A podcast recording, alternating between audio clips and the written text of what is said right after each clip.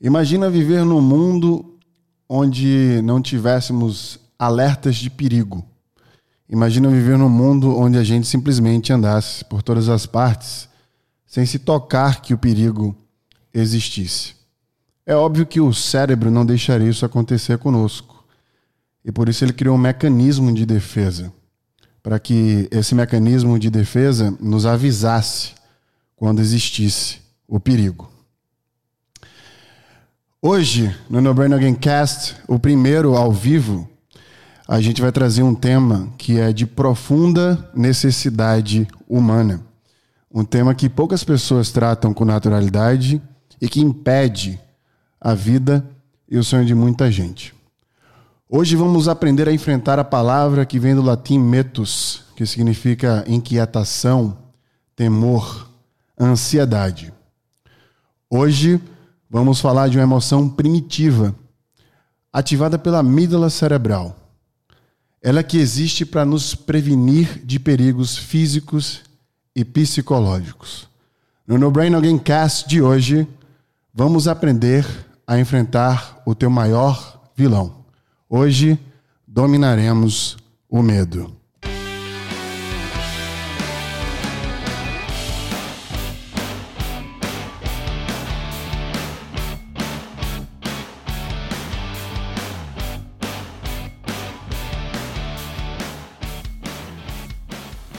E para aprender a enfrentar os nossos medos, primeiro a gente precisa entender o que é o medo, né? Eu sempre gosto muito de desconstruir as coisas que eu ensino. E nessa desconstrução, quando a gente vai falar sobre o medo, né? E quando a gente vai analisar o medo da perspectiva neurológica, o medo ele existe devido de fato a esse estímulo que nós temos no nosso cérebro através da amígdala, amígdala cerebral. Como é que funciona? Vamos criar aqui uma cena. Imagina que você vê uma cobra, por exemplo, um leão na tua frente, né? E não é do nada que você automaticamente começa a correr com medo, né? Aquela imagem já é associada a um padrão de leitura dessa amígdala do cérebro, né? Amígdala, amígdala, amígdala cerebral. E ela faz essa leitura justamente para nos proteger. E foi assim que surgiu o medo nessa busca né, de caça, ser caçado, a gente precisava desse estímulo, desse mecanismo de sobrevivência. E é engraçado que no podcast de hoje a gente vai falar sobre o medo, mas outrora, quando eu falei de prazer, os conceitos para o cérebro, eles são muito parecidos. E vocês vão entender ao discorrer desse episódio do No Brain Alguém Cast aqui, que pela primeira vez é ao vivo.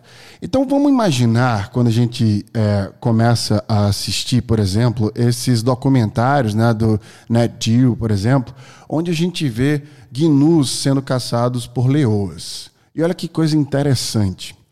Quando as leoas vão caçar os gnus, elas cercam os gnus. Não sei se você vai já notou, aliás, mas pode notar a partir desse, desse pressuposto que eu vou passar para vocês. Eles, a estratégia é sempre a mesma então, elas cercam os gnus e os gnus correm sempre para a mesma direção em manada. E o que acontece? No final deste funil de conversão da caça, as leoas também estão esperando na outra ponta, já sabendo por instinto que os gnus vão correr para aquela direção. E elas, portanto, conseguem caçar o gnu. Você já se perguntou por que isso acontece sempre da mesma forma? E qual que é a semelhança que nós temos com isto? Eu não vou cansar de falar. Nós somos mamíferos. A gente vive em bando. E a histeria coletiva é algo que existe no nosso dia a dia. Então, quando as leoas cercam os gnus, eles ativam um sistema chamado sistema parasimpático, que existe no nosso intestino.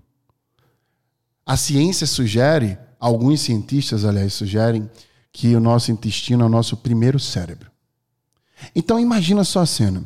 Entra alguém numa sala, numa festa onde você está nela e atira para cima. O que acontece? Todo mundo corre para a mesma direção.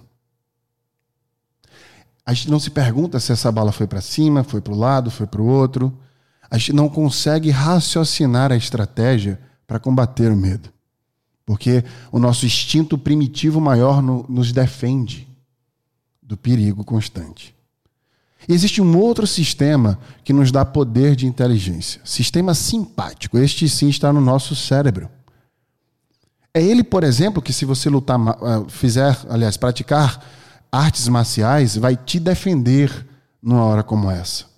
Então você consegue equilibrar o estímulo do medo com uma técnica, portanto. Voltando à história dos gnus, por que, que eles correm sempre para o mesmo lado e como as onças sabem disso? Porque são animais primitivos. E nós não somos animais primitivos, apesar de sermos animais.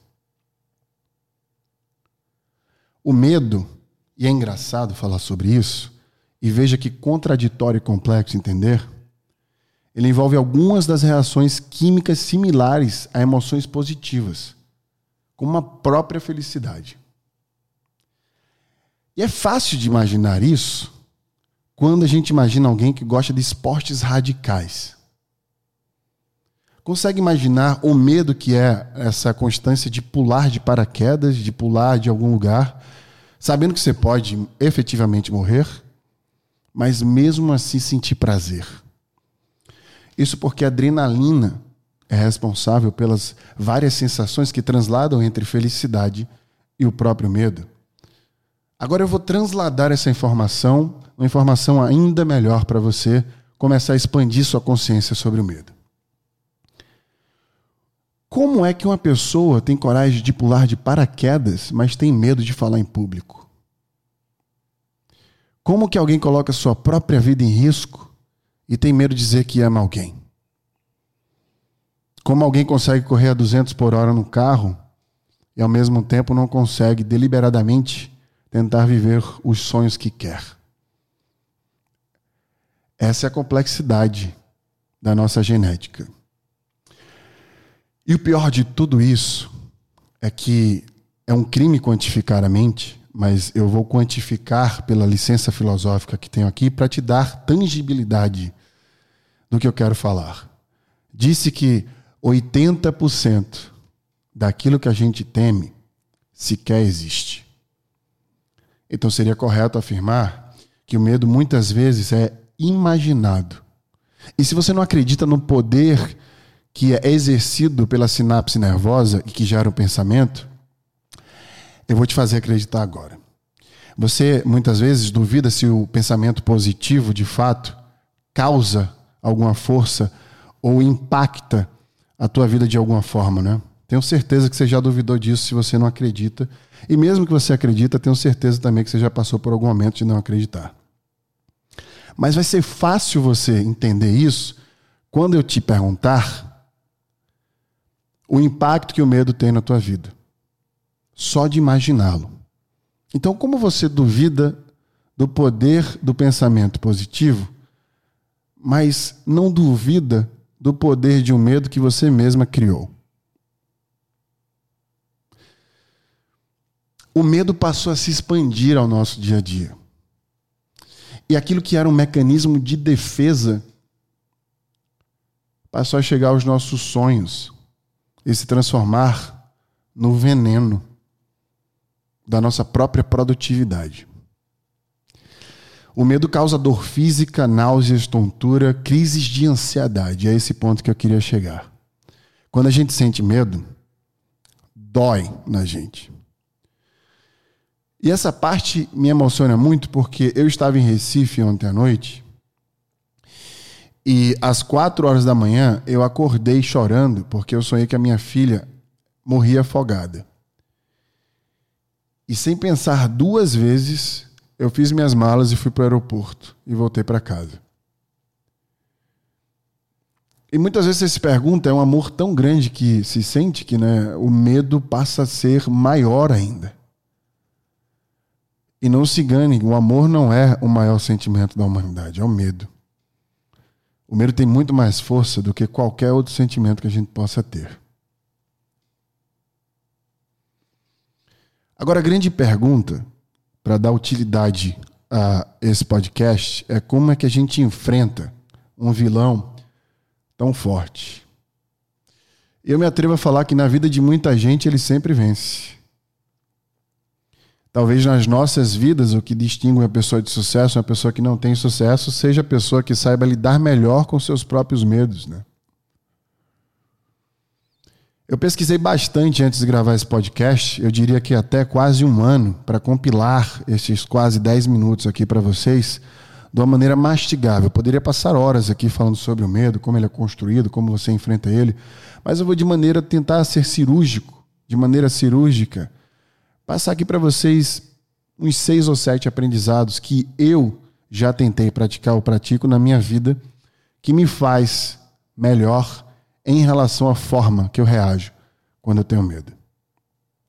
A primeira coisa que você deve fazer, e se você quiser realmente começar a planejar lidar melhor com o seu medo, eu diria que você deveria anotar o que eu vou falar agora.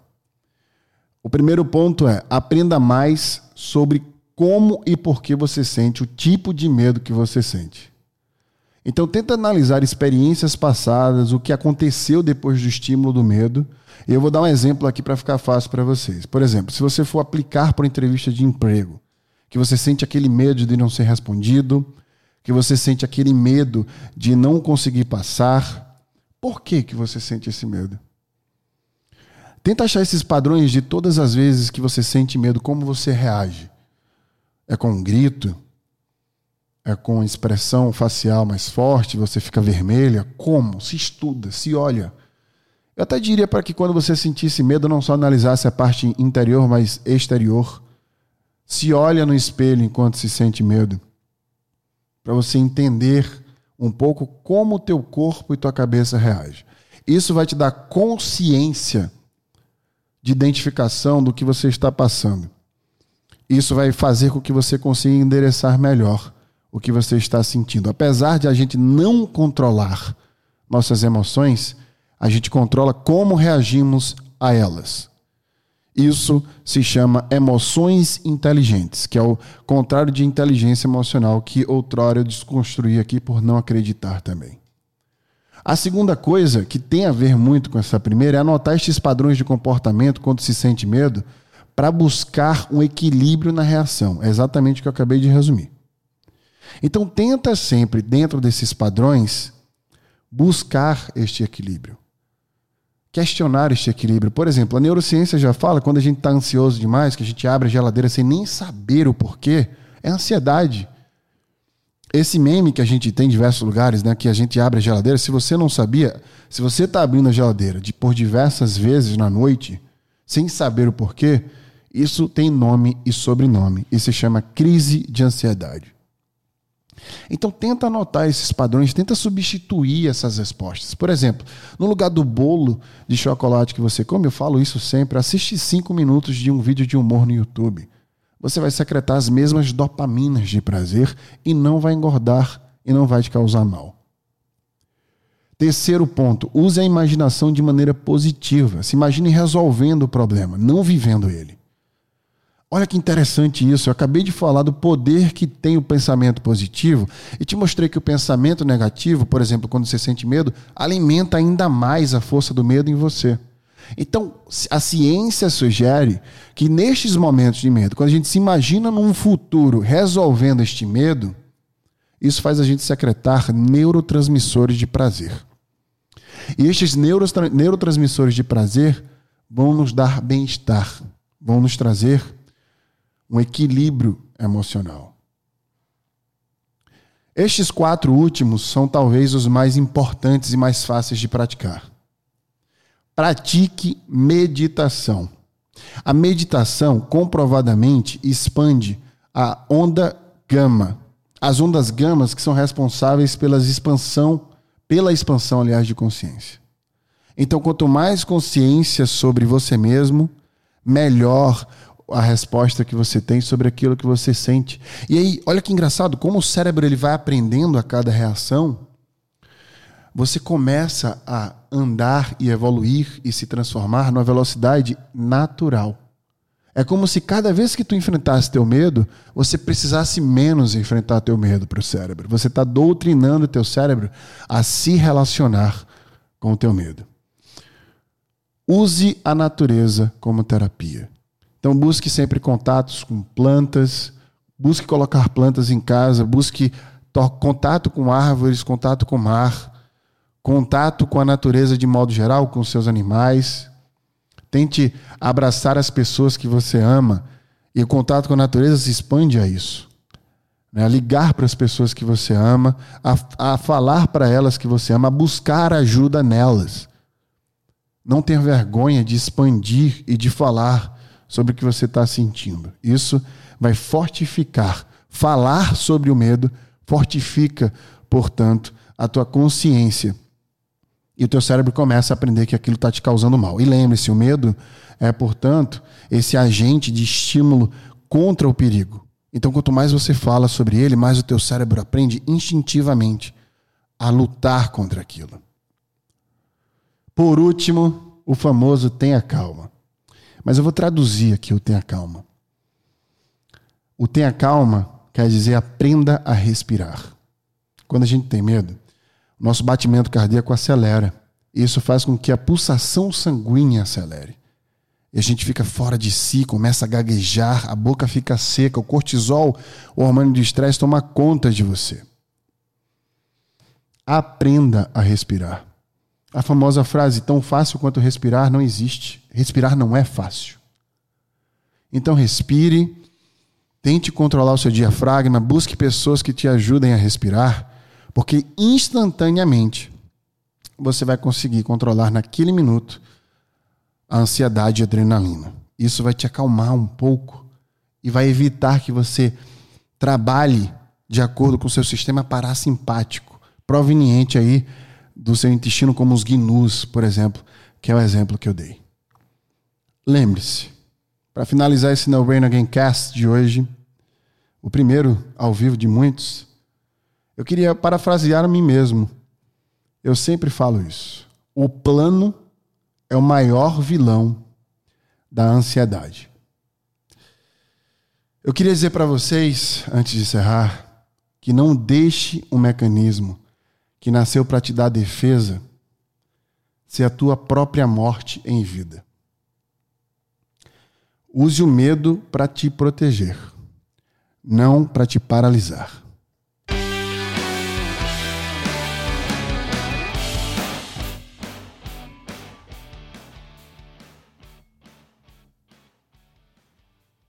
Galera que está no Instagram aqui, ó. Se vocês quiserem.